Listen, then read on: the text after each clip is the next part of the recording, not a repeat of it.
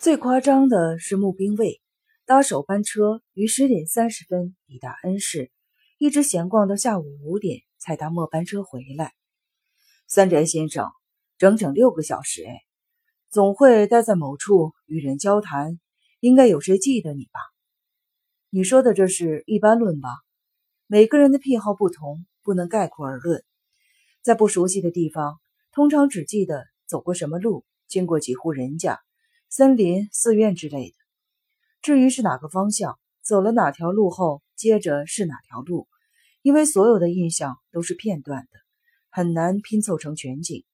我只是随性的到处逛逛而已。这期间没有和任何人交谈，也是很正常的事情。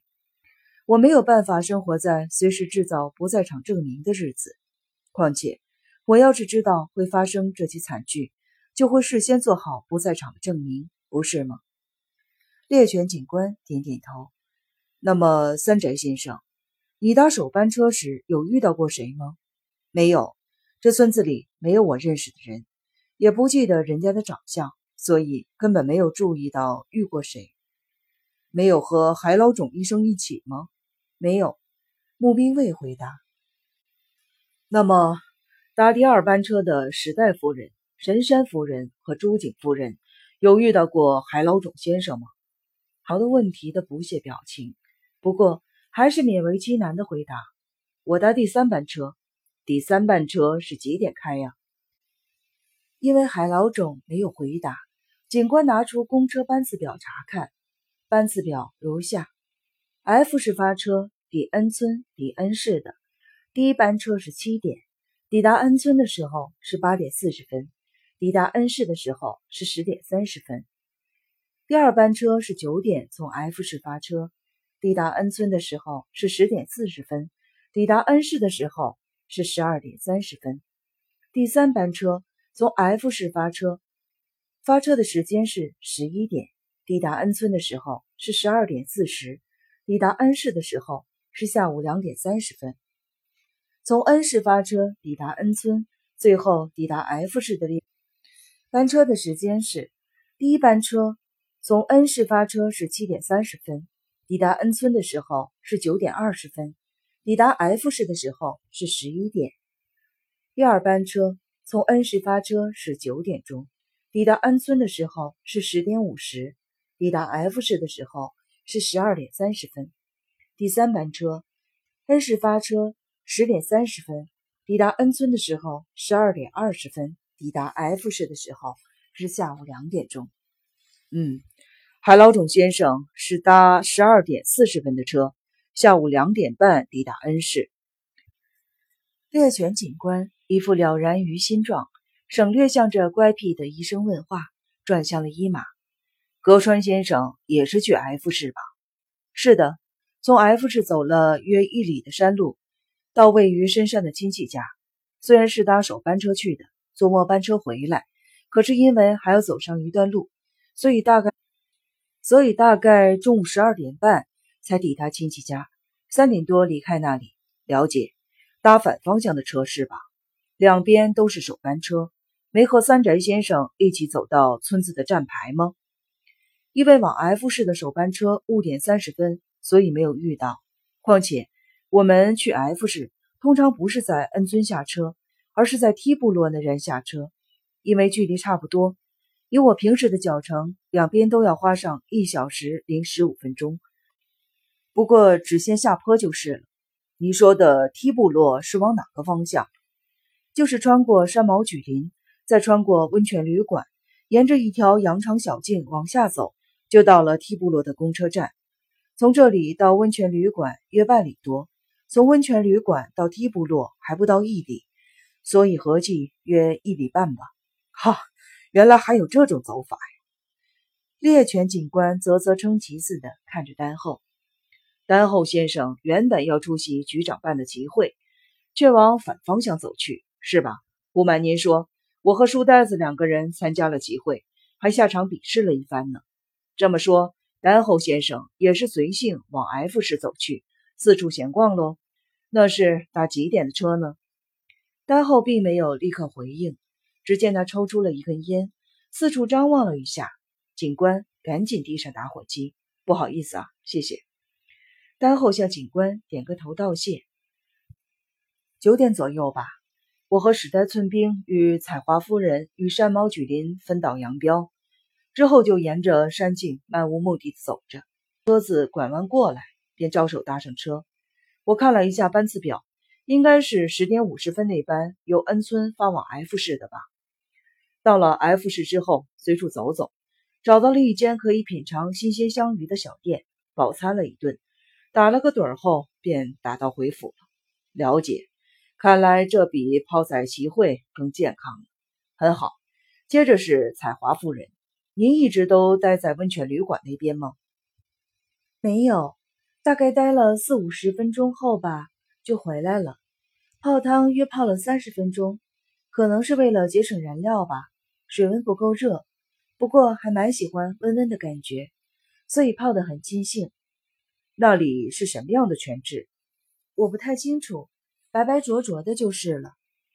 虽然我每天都会去泡，也不清楚是何种泉质。听说疗伤很有效，不过倒也没有见得什么病患来泡汤治疗。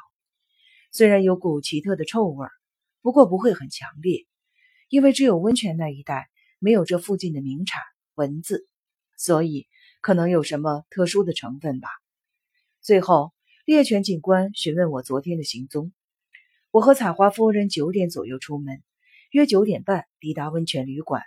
因为没有心情工作，便钓了一会儿鱼，靠在温泉池里打了个盹儿，然后随手写了些东西才回来。一如我先前所述。不过，我住宿的房间本来就比较偏远，人迹罕至，所以。也有可能假装钓鱼，其实跑到三轮山杀害秋子小姐也说不定。虽然猎犬警官没有针对这一点提出疑问，不过左思右想，他应该会想到这一点才是。不过他只是盯着公车班次表，大概是在思考募兵卫等人是不是真的搭上了首班车。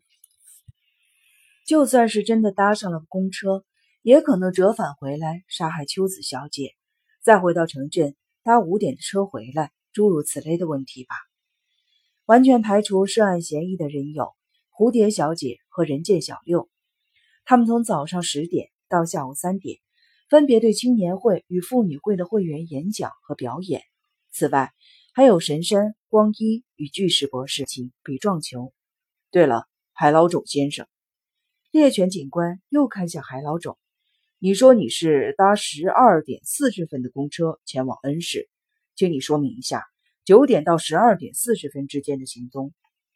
海老种一如既往，眼底闪过一道光，不予回应。你听清楚了，海老种先生，我一直都很尊重你，也忍受你很久了。你听好，我之所以忍耐，是因为尊重你，但你的回应对我们却是一种侮辱。今天。我再也无法忍受了。若你不肯好好的说明的话，我就不客气了。你听清楚了吗？海老种转着那充满愤怒与反抗的发狂的双眼，毫不掩饰他的轻蔑，无理的别过头去。看来猎犬警官的情绪再也按捺不住。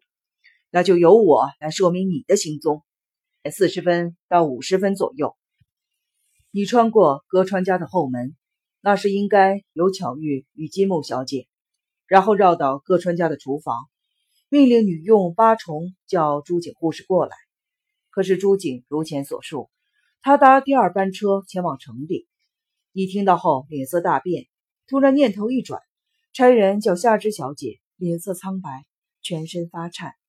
胡说，骗子！尽管他大吼，猎犬警官还是不为所动，眼神锐利如针。直盯着海老种瞧，身体一动也不动，不知是否事先受命。狗鼻子与书呆子立刻贴近海老种的两旁。夏之小姐听了八重的话，不知你有什么急事，立刻赶往吊店。一进去就看见你的脖子上挂着听诊器。你说你胸口的确有毛病，今天来帮你检查一下。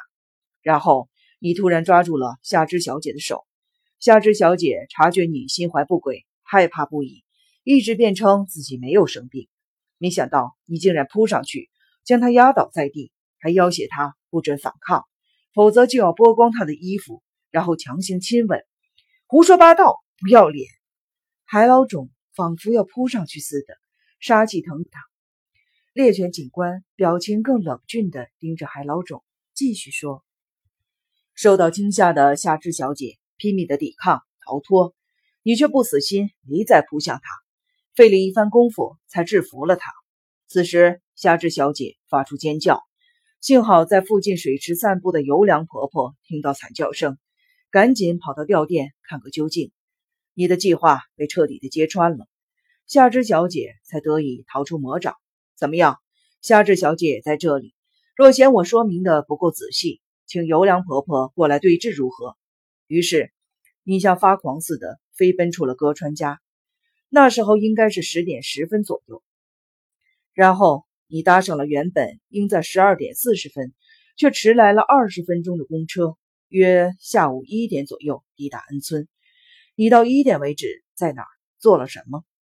只是用那熊熊怒火。斜睨着猎犬警官，混蛋，疯子！他挥舞着双手，发狂似的大吼大叫，转身走出了客厅。刑警想追上去，却被猎犬警官制止。只见海老种走到了走廊，又回过头来，丢下一句：“你们这些人一定会遭天谴，被杀光的，一群卑鄙下流的混账！”然后他像猩猩一样。挥舞着双手，悻悻然的离去。为什么不逮捕他呢？神山问。为何呀？猎犬警官平静地答道：“因为缺乏任何证据。”